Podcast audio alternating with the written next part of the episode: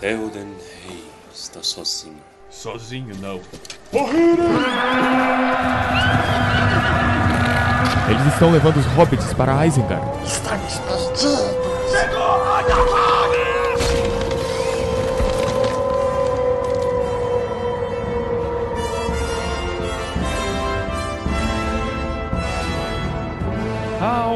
Almares, senhoritos e senhoritas, o meu nome é Pedro. Meu nome é Minas, que eu tô com saudade. Parabéns. Obrigado.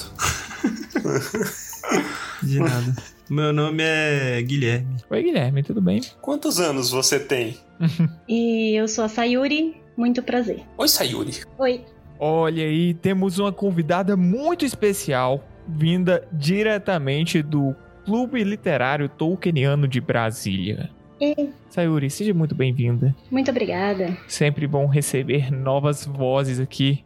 Eu sei que vocês já estão de saco cheio de ouvir a gente falando do mesmo jeito e tem umas vozes legais chegando, tudo bem. Aí, ó, tem mais um. Não tá de saco cheio de felizes. mim, não, porque eu sempre tenho uma voz diferente que é justamente pra. Eu tô de saco cheio de você. Mas você, você é um cara precoce. Você enche o saco rápido. Sayuri, você quer falar um pouquinho sobre o clube logo no começo? Eu entrei no Clube Literário Tolkieniano de Brasília de paraquedas, né? Como eu costumo dizer, porque a ideia foi do Jorge e aí ele tava meio perdido assim no processo, ele tinha ideias muito boas e como eu sou professora, eu sentei com ele e fiz um planejamento. Isso é bom. né, fazer um planejamento assim dos encontros e tudo mais. E aí nesse processo eu vi que deu certo, né, a gente trabalhando junto e tal. E foi assim que eu entrei no clube literário. E continuei. E estou até hoje. É isso. Muito bom. Perfeito. Quem não conhece, sigam o Clube Literário Tolkieniano de Brasília no Instagram. Isso. Por Por favor. exemplo, conteúdo muito legal. É a árvore dourada, como é que é? Árvore Dourada do Centro-Oeste. Isso, perfeito. E aí a gente tomou o título de árvore pra- prateada pra gente porque nós somos do Centro-Oeste. Antes que apareça alguma página aí de Goiânia pra roubar, roubar a gente. É porque só árvore mágica mesmo pra Hum. viver aí, né, na secura e na dor. Exatamente. Eu e Torres já fizemos participaçõezinhas lá no em algumas produções do clube, né? Uhum. Ah, E agora recebendo. Isso, em breve teremos outros membros. O Jorge já participou aqui algumas vezes com a gente. Esperamos ter ele Isso. de volta em breve, e juntamente com o Breno. Verdade, né? Faz tempo que o Jorge não aparece. Tem por aqui. bastante tempo. É verdade.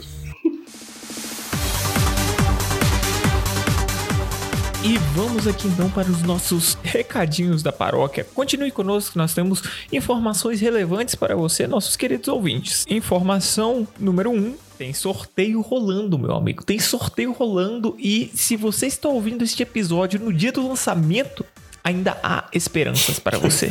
O sorteio ele vai ocorrer hoje, no dia do na data de lançamento, 9 de novembro de 2020, às 19 horas, né? E aí a gente vai colocar o ganhador lá no, no Instagram e tudo mais. Então, se você está ouvindo cedo, ainda dá tempo de você correr e participar. Além disso, olha só. O Tumba ele possui gastos. Gastos que hoje saem do bolso de nossos pobres funcionários. Vulgo eu, País e Torre. Exatamente. É a microempresa que explora seus funcionários.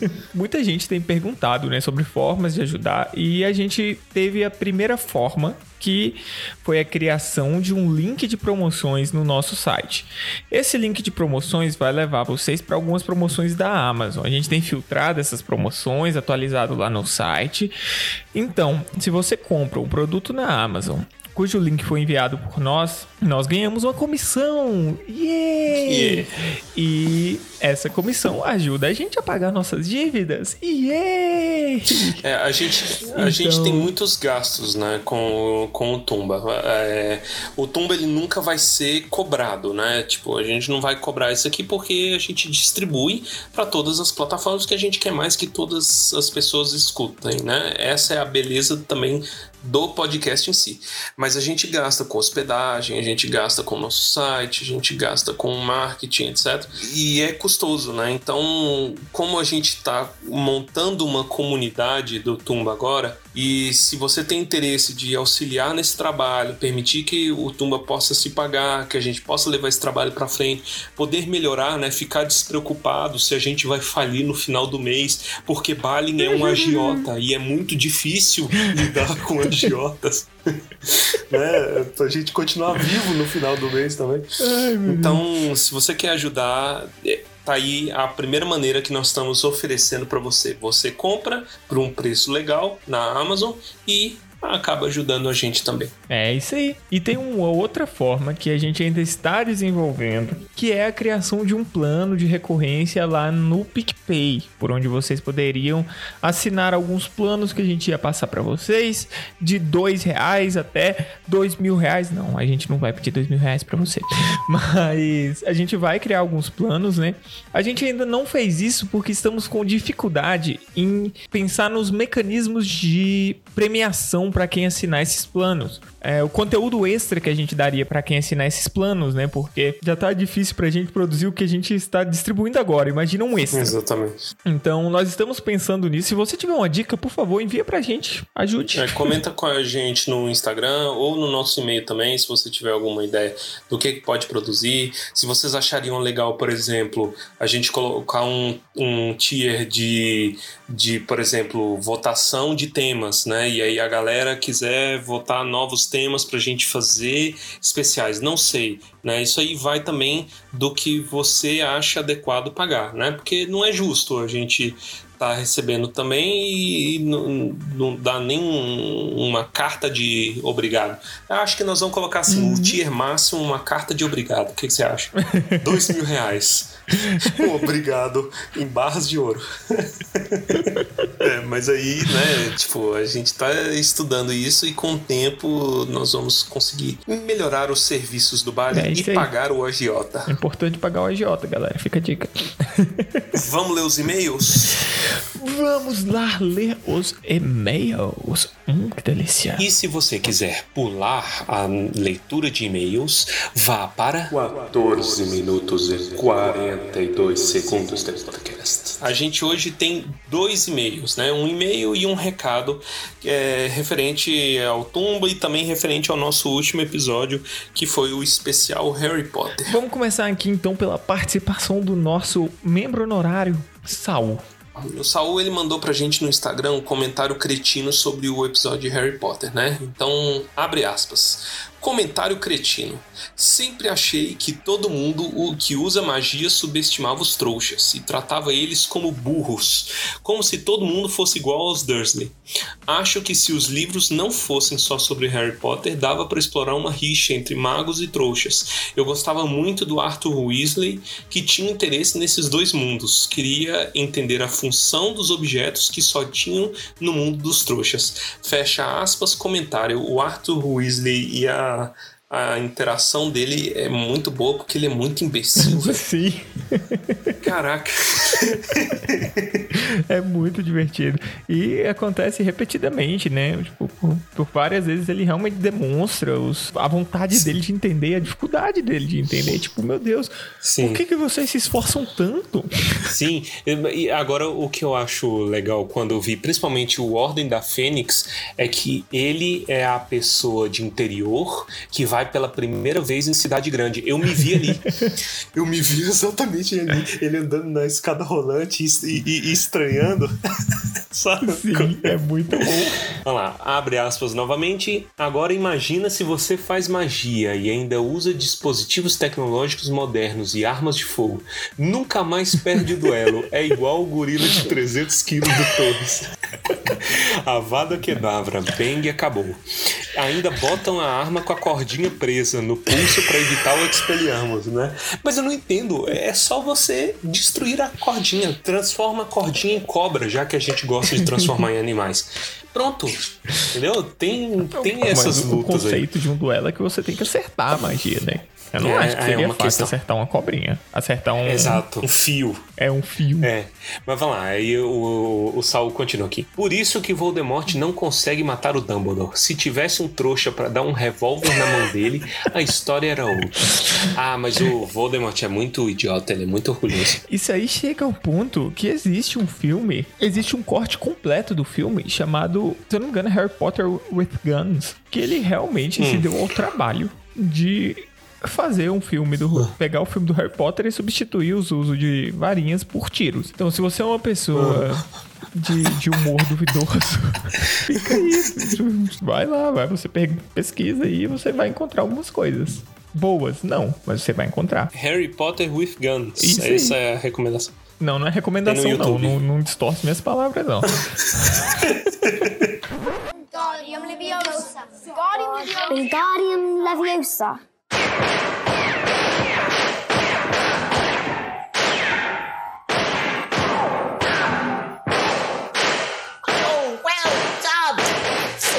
Everyone. This great has done it. Olha lá, próximo, próximo E recado. vamos então para o próximo recado, que é um e-mail. E ele começa com: Olá, Pedro. Torres e Baristan. Eu- Nós não temos o Baessa aqui nesse momento, nessa leitura de e-mail, para falar sobre. para discutir se houve um erro de digitação ou um erro de entendimento. Mas agora nós estamos realmente tentados a chamar o Baessa de Baristan o tempo inteiro. Isso, isso, Barristan Selmy, né? O do, do Game, of, Game of Thrones. É uma boa Eu não referência. entendi se foi de propósito ou não. Tanto que eu perguntei, falei assim, é é alguma piada interna, o, o, o Tchê que, que, que história é? Mas agora é, esse é o nome. Ó, e ela continua. Tudo bem com vocês? Meu nome é Rosana, eu sou de Goiânia. Goiânia, o Arley, que irá participar do podcast em breve, ele também é de Goiânia. Então aí nós já temos uma base de ouvintes em Goiânia. Parabéns. É, primeiramente, gostaria de parabenizá-los pelo excelente podcast, tanto sobre o debate dos capítulos quanto pela qualidade de edição dos episódios. Obrigado, dá trabalho. A gente chora Obrigado. muito, eu choro umas três vezes por semana, mas tá tudo bem. É, Mas, mas no final a gente tá chorando de rir também, então. Escutei, Vai.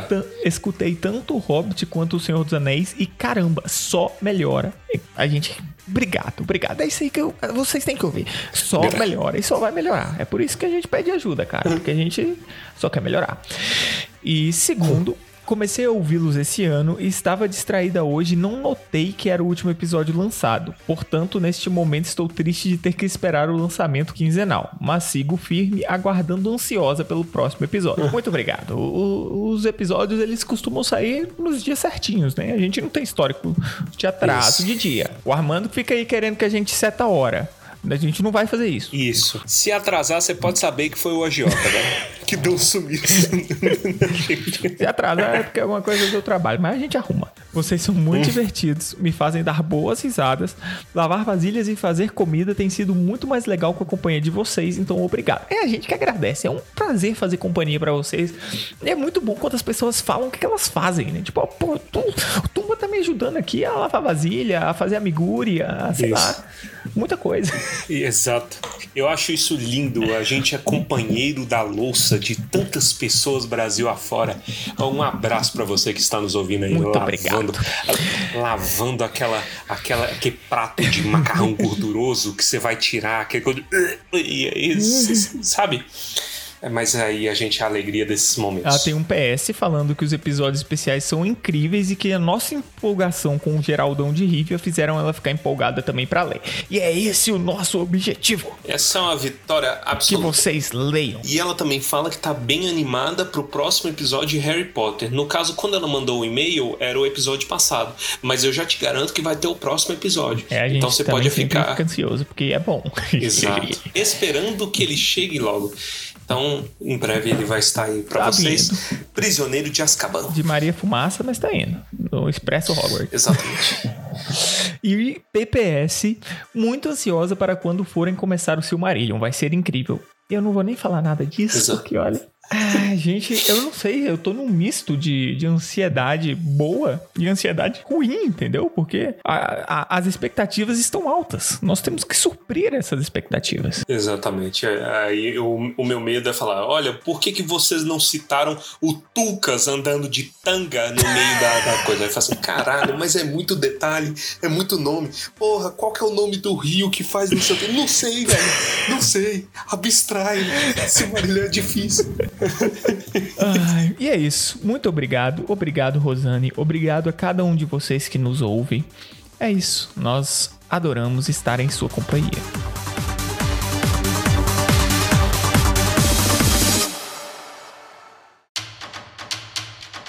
Capítulo 2 A Passagem dos Pântanos. E vamos então agora para essa discussão. É um capítulo grande, é um capítulo que flutua, né, entre descrição, diálogo e suspense. É um negócio muito da hora. Sim. Brigas. Brigas, né? Você tem tensão, é um capítulo de tensão. Uhum. É bem da hora. Começa já com eles se aproximando ali, né? Gollum, Frodo e Sam se aproximando dos pântanos. Cara, todas as descrições dos pântanos são pesadas, né? São um tipo de coisa que, poxa, olha, eu não queria estar ali não. Principalmente sendo guiado por um, por um ser meio doido. A gente já começa com uma desconfiança, né? Porque o Gollum tá recém-convertido. E, e uma parada que eu, eu acho que eu não citei no, no capítulo passado, porque eu não gostei muito do capítulo passado, né? E eu, eu não lembro se eu cheguei a falar isso. Mas, é, é, muito em razão de ser parado. Né? Tipo assim, pô, é muito descritivo. E até uma coisa que eu tenho percebido, eu já achei um youtuber falando sobre isso também, do Sociedade, né? Que o Sociedade é um parto para você ler o, o começo. Nem todo mundo, assim, tem gente que adapta muito bem, mas Floresta Velha, Tom Bombadil, essas paradas assim, é meio forçado de ler. E aí ela deu um insight que eu achei genial, que reflete um pouco ao começo do capítulo anterior. Quando a gente volta pro Frodo, volta a ser chato. Ah, nossa, ai, descrição de não sei o que. E isso é o estilo de vida dos hobbits, sabe? Por que, que o Sociedade do Anel ele é parível, né? É, é tão, é tão difícil no começo. Porque o jeito de escrever e descrever é, mimetiza o estilo de vida dos hobbits. Então por isso que é tão, tão parado. E é rico como quando as coisas começam a, a ficar mais tensas, então a gente tá falando aí de Bri, né? Passo largo, já dá um movimento legal que não para mais. A gente até conversou isso nos nossos capítulos. E o Gollum. Quando o Gollum entra, fica maneiro. Que, que aí ele dá um senso de urgência maior e aí fica menos moroso. E o Gollum é legal demais, né? Exato. É lógico, o cara tem medo de tudo. Ele tem medo da lua, ele tem medo do sol, ele tem medo da sombra. Ele não tem medo do sol nem da lua. Ele tem medo do cara amarela e da cara branca. Basicamente é um nenê do Teletubbies. é, ué. ele enxerga o nenê do Teletubbies. E aí ele canta as musiquinhas bizarras. Mas Teletubbies, ele é uma versão do Hobbit, né? Isso é verdade. Pois é, existe um- uma conexão ali, né? Agora, quem é o Tinky Wink? Quem é o Gypsy, a Lala e a Po? Ou Po, não sei se era fêmea ou, ou macho. Eu não quero entrar nesses. É, não, é fêmea, porque a dubladora era fêmea. ah, mas o dublador do Naruto é uma mulher, e aí? Mas, mas, mas tem nome de homem, Naruto. Naruto. Então, Se eu tiver um gato fêmea e colocar Naruto, ele vira macho. ele- automaticamente. Entendeu? Entendeu? Ai, meu Deus. Mas. Sim, tem essa desconfiança. Tem a musiquinha, né, cantada pelo Gollum, que Tem. causa um desconforto muito grande no Sam. Não, tudo é desconfortável pro você, né? É, sim, mas esse, esse é um momento em que o, o Frodo ele começa a ter uma desconexão maior com o mundo real, Tem. porque o fardo começa a se tornar muito mais pesado. Então, eu acho que o Sam ele começa a ficar cada vez mais neurótico com isso, porque eu acho que ele começa a sentir que é dever dele manter aquilo tudo funcionando. Sim. E, poxa, o Gollum, nesse momento, ele já tá extremamente dividido. É, a gente vai ver mais pra frente, né, no diálogo dele com ele mesmo, mas ele não tem intenções malignas para com o mestre, independente se, se ele fosse ou não roubar o anel. Então, é um momento difícil. Eu queria saber o que, que o Gandalf diria se ele tivesse no- nessa situação. É, é um, é, um bom, é um bom exercício que eu não tenho a mínima ideia da resposta. O que o Gandalf faria nessa situação? Eu acho que ele sairia, por um tempo. igual ele sempre faz mesmo. Mas, mas, sinceramente, vocês acham que é genuína essa transformação dele? De quem? Do Gollum? Do Gollum? Eu acho que sim, por causa da conversa dele com ele mesmo, que a gente vê mais pra frente. Hum, Dele com ele mesmo, é muito bom isso. Dele com ele mesmo. Ambas as personalidades dele concordam em não ferir o mestre. Não ferir o Frodo, porque o Frodo é bonzinho. Hum, Então, o- a personalidade que quer pegar o anel, ela fica insistindo, ok, vamos pegar, mas a gente vai virar o próprio mestre, a gente vai ficar bom, mas a gente não precisa fazer nada com ele. Hum. Então, eu acho que realmente nesse momento, ele não iria tomar uma atitude com, violenta para com ele, saca? Dessa forma. E isso começa de fato mexer com ele. Mesmo que no fim das contas a personalidade ruim acabe ganhando, né? Que é o que acontece. A rigor, nós temos dois Gollums, né? Então tem Gollum e Exato. Smeagol, a gente pode dizer. Mas vou falar dois Gollums. O Gollum bonzinho, ele, ele tem essa intenção. Ah, nós prometeu, nós, nós vai ser bonzinho, não sei o quê. Ou não vamos machucar o mestre. Mas o Gollum genocida, ou se você acompanha os últimos especiais Tumba do Balim, o Gollum de Sonserina, ele fica falando fala assim: não, a gente não vai matar por agora. Nós não vai matar agora. Agora eu vou, eu, eu vou te convencer que esse, esse moleque tem que morrer. Porque ele tem o sobrenome Bolseiro. E Bolseiro é igual a ladrão. é. Então o Gollum de Sonserina aí tá, tá ali um, lutando pelo espaço dele. Eu tô tentando lembrar o nome do cara, porque eu lembrei de um filme, na verdade, né? Quando fala dessas duas personalidades do Gollum barra Smeagol, né? Eu lembro muito do filme A Ilha do Medo. Não sei se vocês já assistiram, sim, com é um Leonardo. DiCaprio, né? Enfim, eu sempre esqueço o nome dele. Mas ele tem esse esse lado dele que seria o lado bom, né? O Leonardo DiCaprio, que é ele quer descobrir, ele quer ajudar as pessoas, né? E eu vejo esse como o lado do Smeagol. E tem o lado violento, que a todo momento ele tá, tá sendo testado, tá aflorando, sabe? Então acho que o Smeagol e o Gollum ficam o tempo inteiro nesse processo, né? De, De se anular. é, de, de briga, batalha entre eles, não sei, entre as personalidades, né? Mas eu não sei se seria genuíno, sabe? Porque como existem dois, né? É, é, como existem dois, eles, já estão nesse, nessa batalha, né? Interna há muito tempo, né? Desde antes do anel, talvez. É, Então, verdade. é bem complexo dizer que ele realmente mudou tal. Talvez naquele momento ele esteja dando uma trégua, sabe? Mas é isso. O Gollum de Sonserina é meio Dixon dos Jogos Mortais, né? Ele, ele fala que é a aranha que vai. É, que aqui a gente não sabe que é a aranha, né? Ele fala só ela.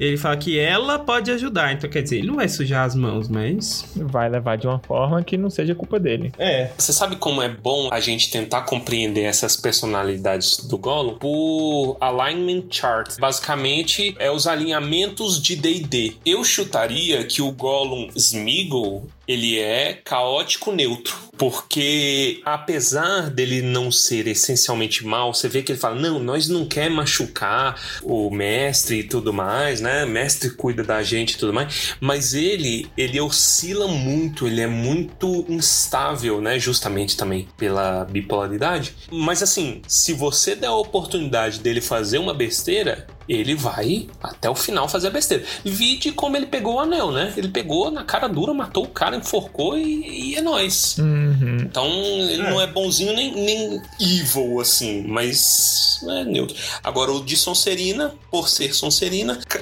é, caótico, evil aí, pronto. Tem uma cena maravilhosa, né? Dele tentando comer lembas. É verdade. Sim. Nossa, essa cena é maravilhosa. Uhum. Uma passagem. É um livro, não é um filme. Mas é muito bom porque ele fica, meu Deus, comida? Comida, eu quero, me dá, me dá. Ah, elfo. Exatamente. O Smeagol, ele parece ser, sei lá, um assassino de oportunidade. O Gollum já é mais um cara... Nossa, são dois caras. Mais um cara organizado, assim, de planejar as coisas. Porque ele tá fazendo um plano aí, os Smeagol, que vai deixando a coisa aí, sei lá, meio. Mas toda a construção de Smeagol nesse último capítulo, ela é muito legal, velho. Tipo assim, de- é, que nem o Pedro falou, da, da comida, o cara negando comida, porque é de elfa, assim, Negando "Não, comida. nós vai passar fome, é, mas aí em outra oportunidade ele desaparece. o Sam dorme. Dorme. É, é muito eu. Nove horas, por sinal. Nove horas. Nossa, sim, né? Ele dorme muito tempo. Nove horas. Aí ele acorda puto, Acorda, o Frodo ainda tá dormindo. tranquilo. O Frodo feliz. Gollum O Frodo tá sumiu. meio chapado esse capítulo, né? E o... Então, eu acho que a mudança já está se operando nele. Então é por isso, Hum, por isso que o Sam tá muito nessa vibe de cuidador. é. Sabe? Tipo assim, pô, vou cuidar porque o cara tá já não tá pleno aqui nas faculdades, tá, né? Ele tá meio debilitado. Coitado, sim, né? Porque ele tá tendo que cuidar do Frodo, ao mesmo tempo tendo que ter cuidado com o Smeagol também. Então ele Uhum. fica aí nesse meio termo. Mas eu adoro o anel nesse capítulo. Só nesse capítulo? É porque o anel. Não, nesse capítulo em especial, porque nesse capítulo ele traz um pouco da, da questão de que o, o- o anel tá ficando mais pesado fisicamente. Mas não é só fisicamente. Uhum. E aí a gente traz aquele termo que a gente usa muito, que também é do, do próprio Tolkien, que é a aplicabilidade. Uhum. Porque você pode aplicar, você pode interpretar o, o anel como qualquer coisa na sua vida, assim. Qualquer carga que você tenha na sua vida, você pode aplicar o anel.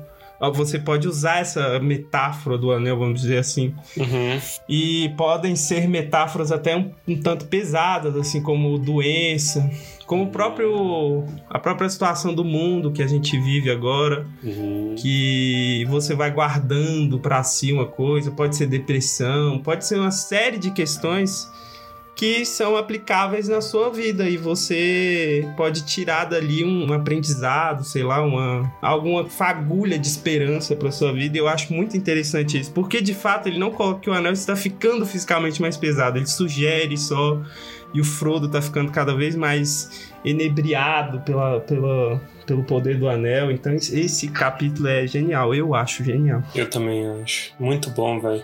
É mais do que um cansaço físico, é sobretudo mental que tá dificultando a Isso. vida dele, né? É bem interessante porque à medida que a paisagem vai mudando também, né, do pântano, você vê essa mudança de paisagem, você vê também a mudança, né, no peso do anel, você vê a mudança mental de todos, né? Então é, é bem interessante assim como a paisagem ela se mistura meio que com o que eles estão vivenciando ali, né? Uhum. Vai ficando mais desolado e eles vão ficando mais quebrados a cada passo, né? Isso. Me corrijam se eu tiver errado. O Frodo, a primeira menção, a piora do Frodo, tirando ele dormindo 9 horas e com soninho, né? Que isso aí também é, de certa forma, é, um, é uma evidência do cansaço. Mas a primeira menção de fato ao peso e tudo mais, ela ocorre depois do Cavaleiro, não é? Que o Cavaleiro alado aparece? Eu não lembro se é a primeira. Porque também o Smeagol joga na cara dele que o. Que o Cavaleiro vê tudo, que o espectro tá vendo tudo e vai contar pra ele. Uhum. É porque eu, eu, eu também associo, porque também é um tema sobre isso, né? Sobre feridas que não vão embora e tudo mais. De fardos, né? Uhum. Dificuldades, marcas que ficam. E além de todo o rolê do anel, né? Da, da dificuldade mental e tudo mais, tem também a lembrança da facada, eu acho, que pesa no Frodo e deixa ele mais fraco. Ah, verdade. Sabe? Verdade. Porque a rigor, ver esse desgraçado voando perto dele acaba lembrando de, de muita coisa ruim pra ele. Então ele vai ficando mais fraco, porque ele, tipo assim, pô, a montanha tá lá olhando pra mim. Mas de repente, quando aparece um, um enviado lá do capeta perto de mim, eu lembro que ele existe. Uhum. Aí eu, caralho, eu tô ferrado, velho. Pra que que eu tô fazendo? E é nesse capítulo também que tem, eles já começam a debater sobre o suicídio da missão. É verdade. É verdade. É verdade. É por... E essa discussão vem. Vem com a contagem da comida, né? Isso. É que eles se preocupam, o Sam principalmente se preocupa com a quantidade de comida que eles têm, já que o, o Gollum está agora com eles, né? Uhum. Então ele percebe ali que mesmo eles fazendo aí uma, né, uma divisão para os dias não vai ter como chegar, Uhum. né, suficientemente ao fim da missão. Isso. No livro é mais sutil, no filme eles deixam bem claro que o, o Sam tá fazendo a conta pra viagem de volta. Uhum. E aí o Frodo fala: No livro não tem isso, né, da viagem de volta. É, não tem, não tem. Mas assim, talvez você pode interpretar que o Sam tá pensando na viagem de volta. Uhum. Ou não, também. Ah, não, com certeza. Mas eles mencionam, tipo assim, velho, eu acho que não precisa te preocupar, não, mano. Eu não sei nem se a gente vai conseguir chegar. Nós- a, a É. gente tem que gastar energia pensando em como chegar. O que vier depois, sei lá. É nesse capítulo que eles falam de explosão ou é vozes da minha cabeça? Sim, o Frodo sugere, ele fala: ah, se a gente jogar esse anel no fogo, o que, que é que pode acontecer? A gente pode estar lá do lado, porque é tipo acender uma bomba sem o pavio, né? É, e mostra a sabedoria do Frodo também. Por isso que eu gosto tanto do Frodo. Porque, tipo assim, E o pessimismo também. Exato, tipo assim, ele, ele pensa e ele fala assim, mano, quantas pessoas você conhece na literatura atinente que já jogaram o anel na montanha da, da perdição? Eu ia falar da perversão, né? na montanha da perdição. Aí o Sam pensa, hum, nenhuma. Aí, pois é, ninguém sabe o que vai acontecer, velho. Vai que você joga o anel e aparece, sei lá, Lulu Santos cantando lá no, no- sabe? Começa a cantar na montanha. Quem que pode prever o que vai acontecer?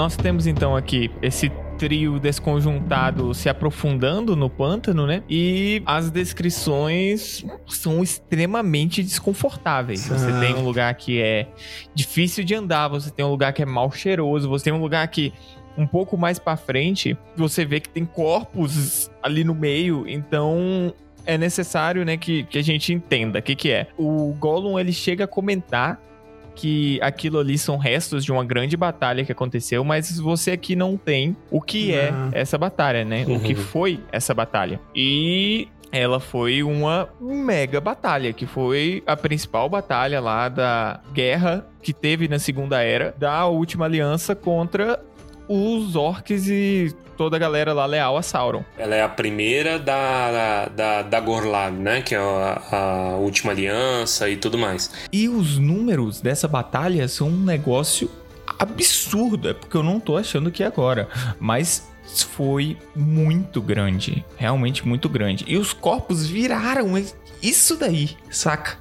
E à medida que o pântano foi expandindo, ele passou a englobar não apenas os mortos, mas os túmulos que foram feitos ali ao redor, meio às pressas, um negócio meio louco. Pra trazer um paralelo, isso aqui tem no Contos Inacabados na história de Galadriel e Celeborn, que nessa batalha morre o primeiro rei de Lórien, Hum. que é o Amdir. Metade da hoste de Lothlórien perece nessa primeira batalha aí, desses campos, né, do Dagorlad. E aí uma boa parte da hoste do, do Sauron morre ali também.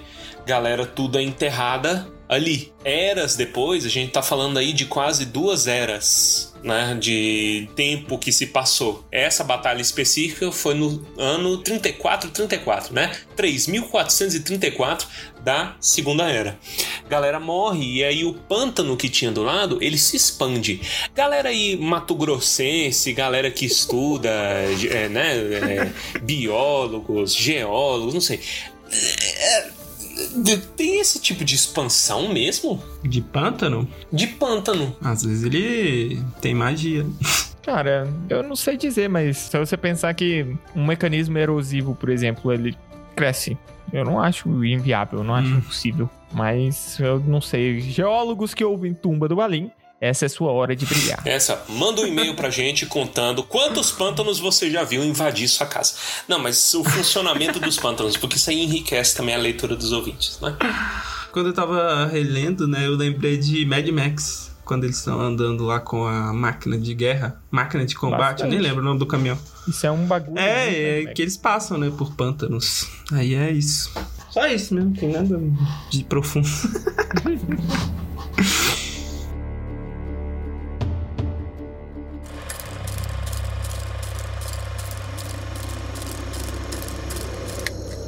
coisas são essas, Gollum? Essas luzes estão em tudo à nossa volta. Estamos numa armadilha? Quem são elas? Gollum ergueu os olhos, uma água escura se espalhava à sua frente e ele se arrastava no chão de um lado para o outro, sem certeza do caminho. Sim, estão em toda a nossa volta. As luzes enganosas. Velas de cadáveres, sim, sim. Não dê atenção a elas. Não olhe, não a siga. Onde está o mestre? Sam virou-se e viu que Frodo ficara para trás, não conseguia enxergá-lo. Voltou alguns passos para dentro da escuridão, sem ousar ir muito longe ou chamá-lo numa voz mais alta que um sussurro rouco. De repente, trombou com Frodo, que estava parado, perdido em pensamentos, olhando para as luzes opacas.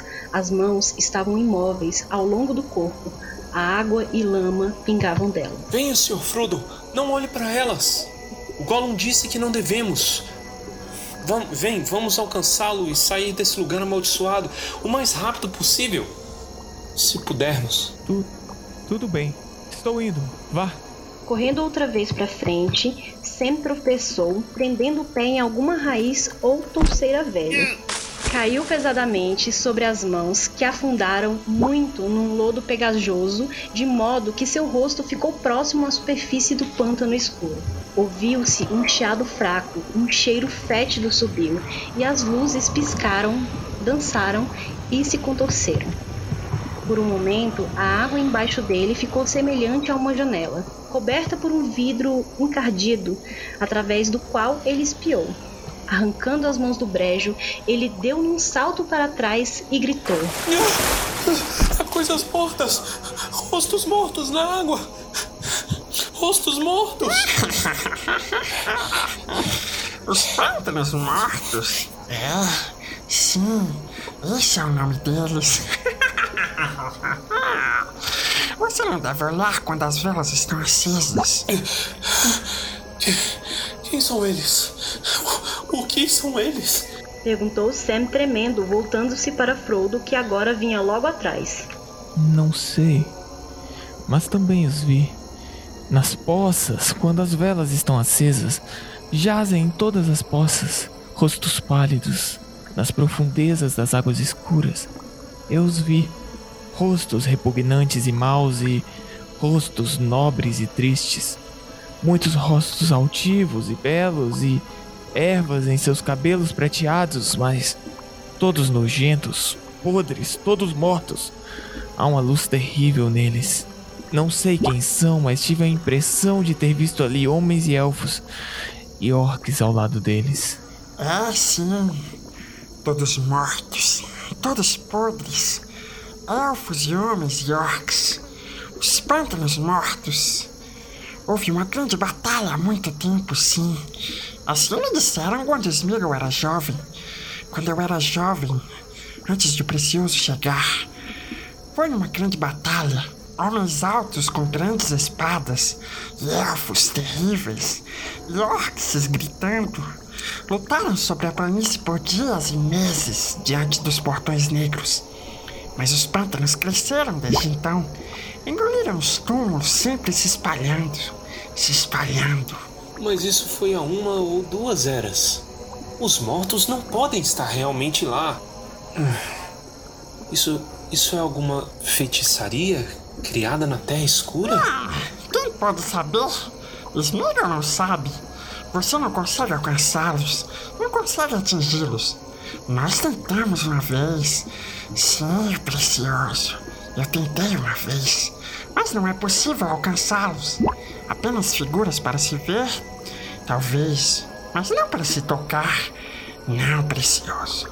Todos mortos. Sam lançou-lhe um olhar obscuro e estremeceu de novo, pensando que podia adivinhar o que Gollum tinha tentado tocá-los. Bem, eu não quero vê-los. Nunca mais. Podemos continuar e sair daqui logo? Sim, sim, mas devagar. Muito devagar. Com muito cuidado. Ou os hobbits vão descer para se juntar aos mortos e acender pequenas velas. Sigam Smeagol. Não olhem para as luzes.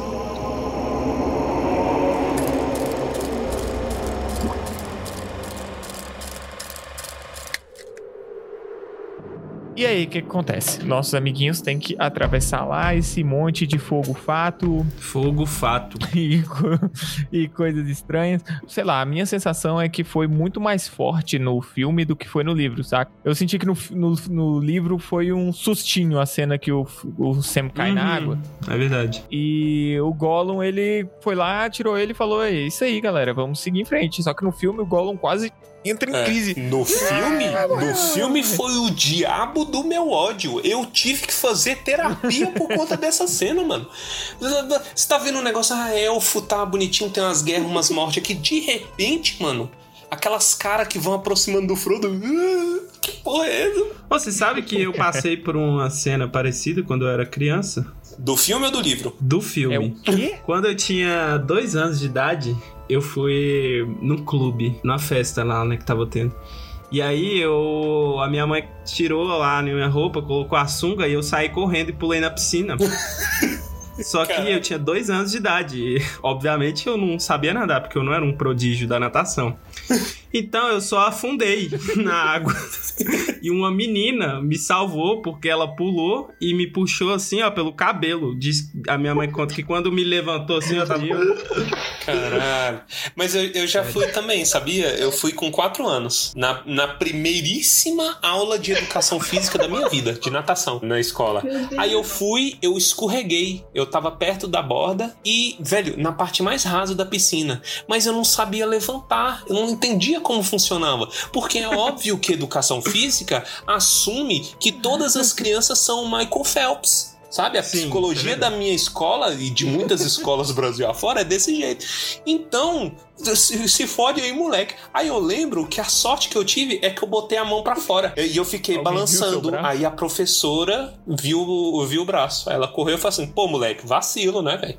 Mas é, tem, tem esse help. O Gollum, ele chega a comentar que, apesar das luzes e tal, e eles conseguirem ver os corpos, os corpos não estão lá, né? Eles são uma espécie de projeção astral. Um E ele sabe disso doido. porque ele já tentou. Isso. E aí o Sam fala: Deus É, queira saber então, o que foi que ele isso. tentou, né? Mas quando você coloca isso pro audiovisual, né? Tem que dar aquele sustinho, né, gente? Porque, né? Porque realmente. Tem que dar o sustinho. É, porque realmente, assim, no livro você vai lendo, você compreende o que acontece, mas como pa- passar isso num filme, né? Então vamos lá, vamos deixar o Frodo cair feito um abacate Sim. maduro no lá na água e aquelas criaturas horrorosas, porque meu Deus do céu, muito feio. Atacarem ele, né? E também é um momento ali que, de, pelo menos no filme, em que o Frodo ele tem uma confiança maior no, no, no Gollum, né? Que até então ele também estava na dúvida. Isso. E aí, quando ele salva, né, sem querer nada em troca, o Frodo passa a confiar mais nele, né? É um recurso excelente de roteiro, eu acho. Tipo assim, uma adaptação muito boa. Diferente, porém, né? Porque realmente você entende. Porque tem uma hora que o Frodo some, né? Eles estão andando de noite e o Frodo sumiu. Aí você imagina, né? O desespero. O. o Véi, eu imaginei, tipo, muita cena de terror, aqueles found footage, né? Aí o, o Sam volta, vai procurando, e aí o Frodo tá parado, com as mãos pingando, em transe, olhando pro nada. né? É, o Peter Jackson só extrapolou isso mais, mas eu, se eu visse aqueles demônios do filme, ficava igualzinho.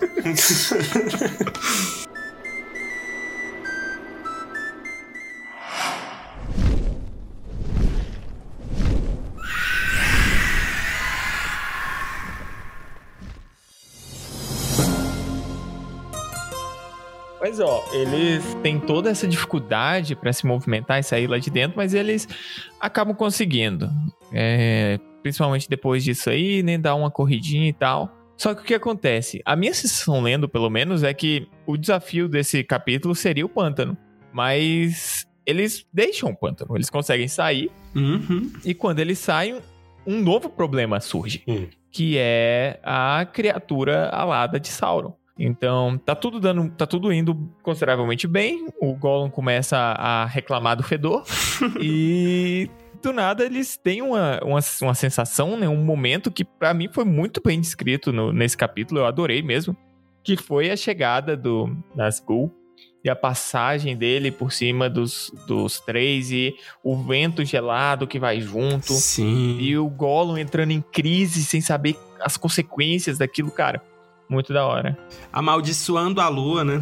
É bem interessante também, porque até então eles estavam é, cobertos pela neblina, né? Estavam ali despercebidos e a partir do momento que o, o espectro passa, eles estão completamente nus, assim, vamos dizer, né? Completamente nus. É a neblina se, se dispersa e eles ficam mais visíveis, né? Então é bem interessante essa parte. Se você pega o mapa da Terra-média, o ouvinte quiser, e dá uma, dá uma olhada.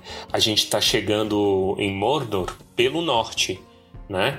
E aí, é, esse trecho entre os pântanos e o Moranon, que é o portão de, de Mordor, é o pior trecho de todos. É a desolação completa. Uhum. É a desolação absoluta. Ele até fala, até mesmo no brejo dos rostos mortos, algum espectro desfigurado de primavera poderia chegar. Mas onde eles estavam, nem primavera, nem verão jamais chegariam outra vez. Caralho. Que loucura, né, cara? Você sabe que essa cena do essa cena do Nazgûl passando me lembrou aquela cena do ET, que o ET passa de bicicleta. Quer dizer, não do ET, né, do menininho, o ET tá na cestinha, passando em frente à lua assim, ó. Porque o Nazgûl ele passa em frente à lua, né? Ele dá um giro assim e volta. É bonito. Nossa, é lindo. Dá um sua loucura. É. Cada um com seus problemas. Uma comparação que dá para fazer legal, que eu tava fazendo um, uma pesquisa aqui para o capítulo, é sobre os pântanos em geral, né? E os pântanos e essa desolação do Moranon e tudo mais são baseados em Somme, né? Somme no, no norte da França, que é onde teve a mais sangrenta batalha da Primeira Guerra e talvez da história da humanidade, a Batalha de Somme, que o, o Tolkien participou. Em carta, o, o, Tolkien fala isso. É na carta 226, para quem tiver interesse. Que aí ele fala que ele deve os pântanos mortos à experiência dele em Somme.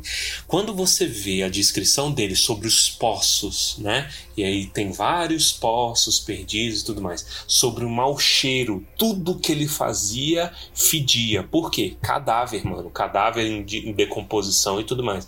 Aquilo ali é a terra de ninguém. Uhum. É a terra de ninguém, sobre morte, coisa. É muito pesado, mano. Eu vi 1917 recentemente. Sim, verdade. Que filme do caralho, mano. É realmente muito bom. A parte, logo no começo, que eles têm que levar a mensagem e vão passando. Mano, puta que pariu. As crateras de some das explosões, né? Da terra de ninguém são esses poços que ele, que ele fica falando. Que, por exemplo, tem até um que, ele, que eles dormem, não é? Uhum. É basicamente a, cratera, que tipo assim, você vai descendo, você tem abrigo, né? Parecia ser uma cratera maior do que o normal. E aí no final tinha um lodo sujo, imundo ali, que é um corpo empilhado e, e, e praga e tudo mais. É um, um, insight muito bom. Eu recomendo para o ouvinte que tiver interesse procurar sobre a Batalha de Somme, etc.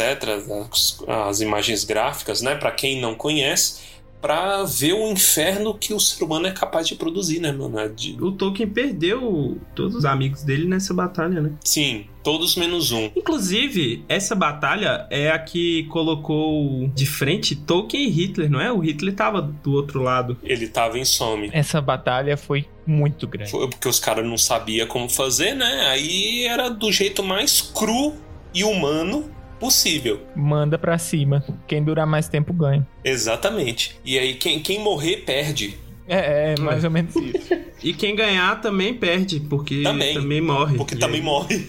É. É um cenário lose-lose. É, e e a- essa batalha é a que invalida ele, né? Que aí ele, ele fica ruim, deve tomar bala, sobrevive por muita sorte e ele começa a delirar. No final, ele começa a escrever os ensaios da Terra-média ali, né? Então, porra, alguma coisa boa essa porcaria acabou dando no final. É, então, eles passam pelo pântano, né? E logo após eles têm o encontro com o Nazgûl, onde acontece, como o Torres comentou, começa a aumentar ali o peso em cima do Frodo, né? E esse peso, o peso do anel, o anel vai ficando mais pesado e começa aquela sensação de que tá tudo muito errado, E o Sam ele comenta do olho, né? Que ele tem a impressão de que há uma força maligna tentando atravessar e olhar tudo por ali e, e ver onde eles estão e entender o que está acontecendo. Porque é a melhor referência que o Sam tem. E é uma boa referência você citar isso como se fosse um olho, por exemplo. É a sensação de estar sendo observado. Esse, esse olho, vo- vocês acham que ele estava ativamente procurando por ali? Ou seria impressão da cabeça deles? Eu acho que é impressão, até porque eles estão se aproximando, né, de Mordor. Então, talvez essa sensação esteja crescendo neles, né? Não que realmente tivesse. Apesar do Cavaleiro Negro, né, do espectro estar ali por perto, mas é porque está perto dos portões de Mordor, né? É comum que eles vigiem, enfim. Acho que é mais a sensação mesmo. Pois é, por que, que o cavaleiro teria passado por ali? Porque num primeiro momento eu achei que era o- algum dos, dos capial que o Sauron tava mandando lá para pro Saruman. Mas não, eles estão. É Honda? Então, como a Sayuri falou, tá perto do portão, né? Eu acho que faz sentido você ter uma ronda perto de um lugar onde ele não tem um lugar tão próximo da entrada dele, onde não há, não tem como você fazer uma fortificação ali, não tem como você erguer uma torre nesse lugar. Tipo, eu acho que logisticamente seria muito ruim. Então, eu imagino que a melhor forma de você manter segurança nesses locais seria uma ronda, Ah, é. especialmente uma ronda alada. vezes né? o cara tava treinando também, pô. Deve ser fácil voar nesse nosso. Fazendo exercício de rotina da FAB, né? É, é, ó, tá rolando. Treinando os aviões novos. Mas, tipo assim, o, o Nazgûl, ele é um desperdício, velho, pra, pra você. uh, Tipo assim, ele é muito bom pra você desperdiçar em Honda. Pode ser também que aquele não era o objetivo deles e que eles indiretamente estejam atraídos pelo poder do anel. O Gollum chega a citar É verdade. isso quando a sombra passa pela terceira vez em cima deles. Eles não sabem ao certo porque eles querem ir lá, porém as vontades deles não são deles mesmos. Só que eles também não entendem o que eles estão procurando. Essa é uma, uma interpretação Uhum. possível. Entendi. Tá é a burrice do Sauron. Desperdiçar, desperdiçar isso lá. Porque a rigor, a gente já tá aí falando de preparação real pra guerra, né? Lembrando que a gente voltou no tempo. Então, por exemplo, Saruman ainda tá de pé, né? É, Essas outras coisas. Mas ele já tá intensificando a, a, a porrinhação na cabeça de Gondor. Né, para eventualmente pra, é, mexer na guerra. Então, os Gilias, né, já é uma questão séria e tudo mais. É, então, né, desperdiçar com Honda. Então você tem esse momento em que o, o Frodo começa a definhar, né? E que a impressão que eu tenho é que nesse momento o Sam começa a ficar cada vez mais neurótico. E você vê a neurose do Sam pagando, né? No momento em que ele dorme no, como o Torres tinha falado antes, no vão lá que eles encontram a cobertura Hum, ruim. Não sei muito bem como funciona isso aqui, mas eles acabaram encontrando um lugar para descansar. E o Sam ele acorda achando que o Frodo estava chamando ele.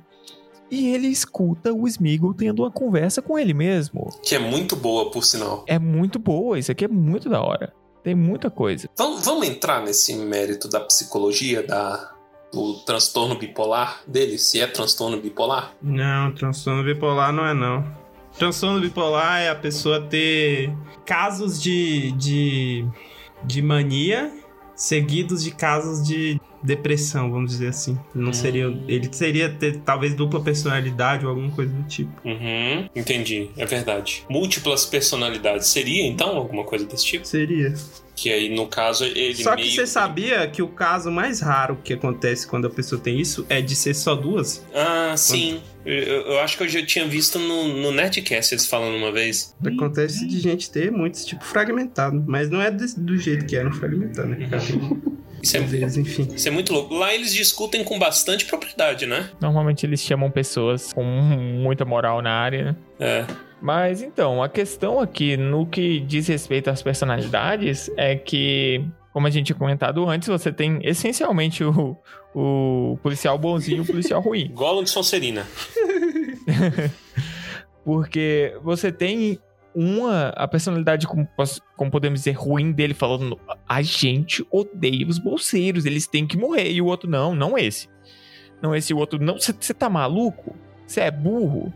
E isso se repete em todos os elementos importantes, que é, primeiro, ele ser o bolseiro, é, depois ele pegar ou não pegar o anel, e é muito legal ver como o Gollum maligno, né, ele distorce as coisas, porque ele fala, ó, a gente prometeu não machucar o mestre, pô, mas se a gente pegar o anel, a gente é o mestre, a gente não vai se machucar. Eu acho mais doido é porque nesse processo dessa briga desse- do, do, do Gollum com o Smeagol, o Frodo tá do lado, né?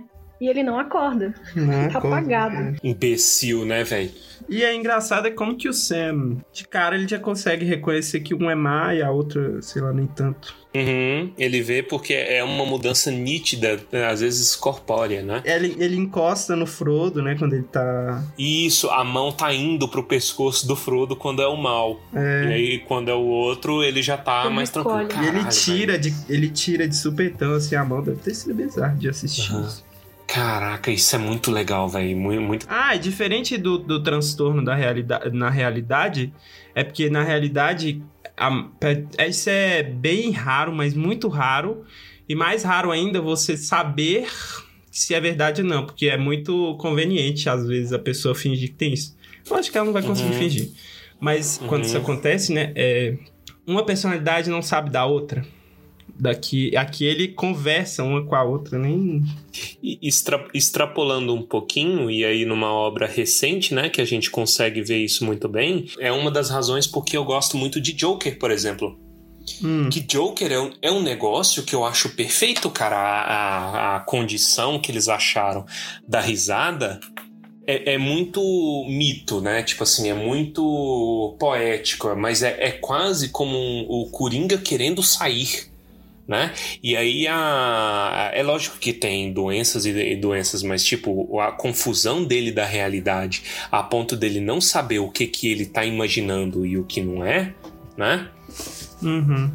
Quer dizer, a naturalidade disso e a gente que tem ele como narrador, um narrador extremamente não confiável, a gente acaba entrando nessa também. E aí a gente é- tá confuso, porque ele tá confuso. Muito bom, velho. De um filme Gollum agora.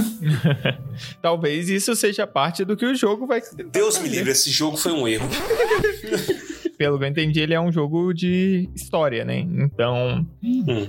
Sei lá, já vi muita coisa dando errado e muita coisa dando certo nesse modelo da Telltale. Vamos ver. Ah, ele é da Telltale? Não, acho que não é, mas eu acho que ele segue aquele É modelo. porque a Telltale faliu também, né? Ou tá pra falir, se eu não me engano. Isso. Mas o. Mas ele não tem um rolê de ter o Gollum Assassin's Creed, o Gollum fazendo parkour? Não sei, mano. Mano, Não acredito. o dia que eu li a matéria falando isso, eu perdi tudo. Eu falei assim, caralho, caralho, Gollum mas não existe uma pessoa que respeita o Tolkien na indústria mais, velho. Meu Deus. Ah, mas, porra, tu vai falar que tu não queria controlar o Gollum dando uns pulinhos por aí. Não! É, ó, o jogador terá que lidar com múltiplas personalidades de Gollum e em momentos de decisão as vozes conflitantes irão impactar na, no- nos conselhos que você vai receber. Nossa, que péssimo. É, nossa, isso aí, isso aí é tudo, tudo marketing. É que nem aquele Death Stranding. O Pedro gosta, mas, É muito bom. mas véi, Tudo que você vai falar É um tá errado. simulador de correios. O cara fala assim: ah, é o primeiro jogo de que vai tornar a mecânica de você andar interessante, porque a gente nunca tem paciência de andar. Mas já foi feito um jogo em que andar é uma mecânica interessante. Ele se chama Super Mario Brothers. Lançou em 1900 e sei lá quanto, 70, 80 e E pouco. Super Mario Brothers, ele, ele acaba que ele fica é, sacrificando o Yoshi às vezes, né? Nesse jogo ele sacrifica um bebê, que, spoiler aqui, é ele mesmo, então... complicadíssimo esse jogo. Ai, eu não dou conta, mano. Kojima devia fazer um jogo de Senhor dos Anéis, já, já que tá sendo loucura. Dá ideia não, dá ideia Tá, não. ideia não.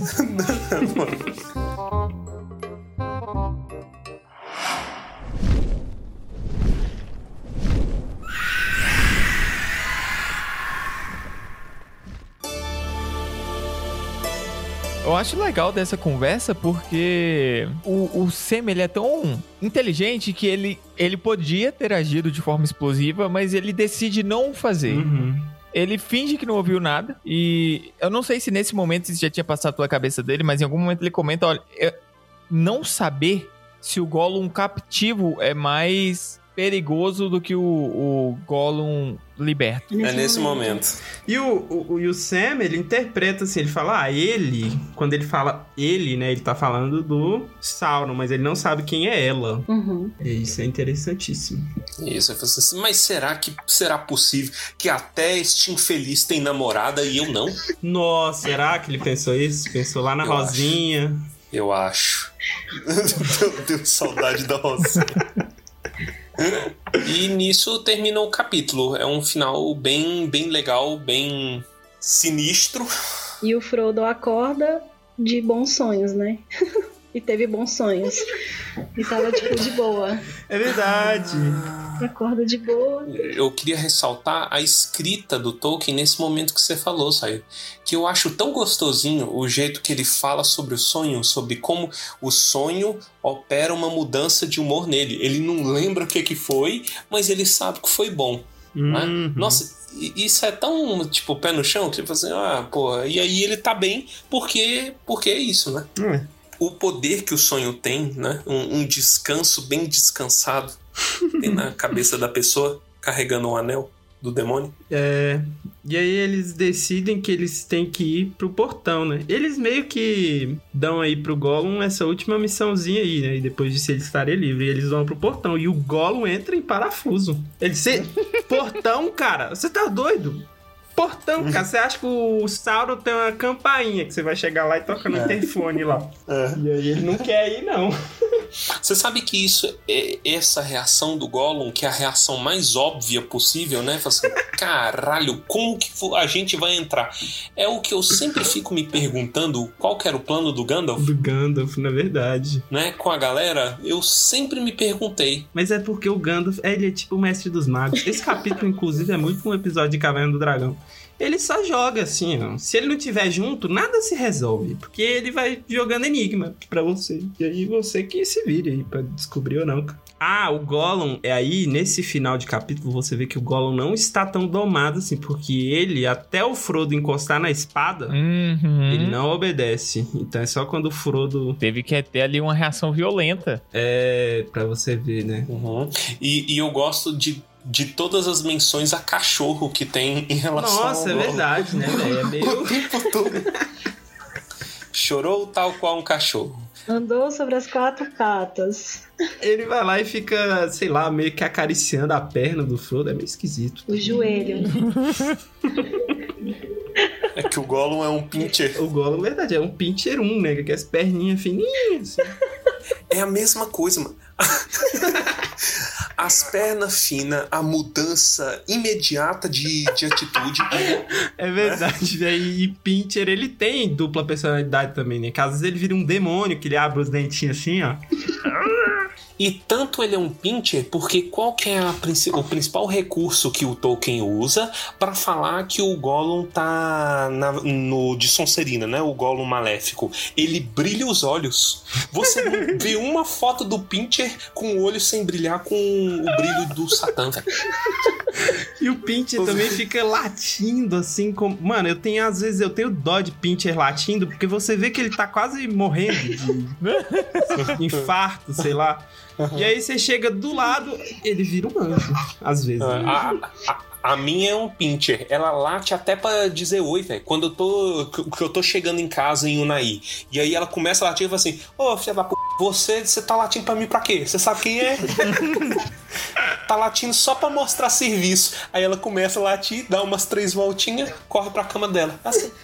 Ah, pra, pra mostrar que tá trabalhando. É o Gollum, mano. É o mostrando Gollum. serviço. Nossa, outra, outra coisa que a gente tá criando aqui. Exato, o Gollum é um pincher da terra mesmo. Pincher.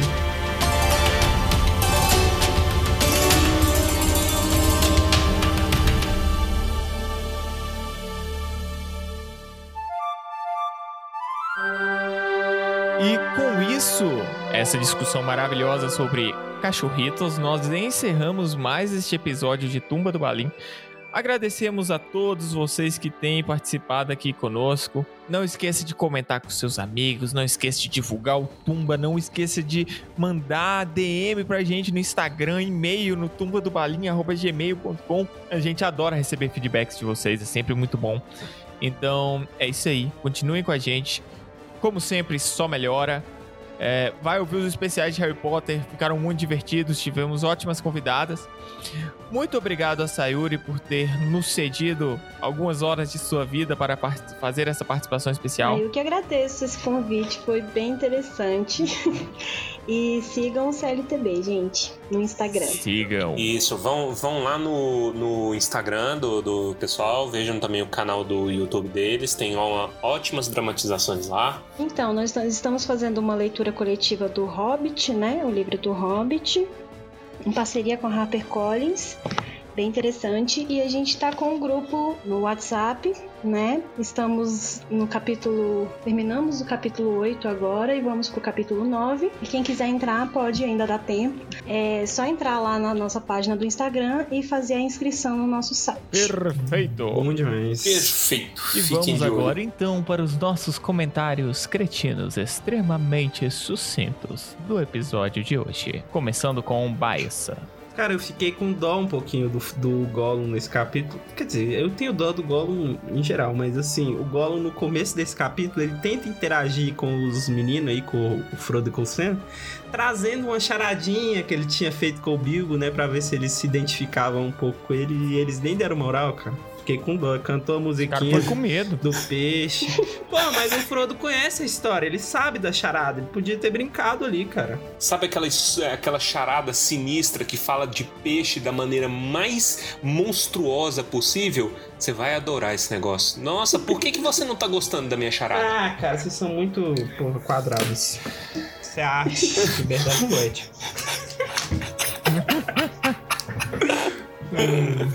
É por isso que o Gollum não tem amigo. Ninguém entende as charadas dele. Eu seria amigo do Gollum. É, você seria Gollum, é, Orc. os orcs, tudo, né? Diga-me com quem andas que eu te direi quem é. Ah, meu filho, eu teria um exército gigantesco aí pra me ajudar, cara. Por mim, eu posso dizer que, entrando na onda aí de quem assistiu The Boys, as lembas estão para Doce de Amendoim, assim como Gollum está para Black Noir. Você que assistiu, você vai entender. Caralho, é específico. Pior que eu, pior que eu não assistia, né, cara? Fica aí a lição. Não me julguem. Assistam. Olha aí. Esse esse é um bom, é um bom ensinamento. Não me julguem, assistam.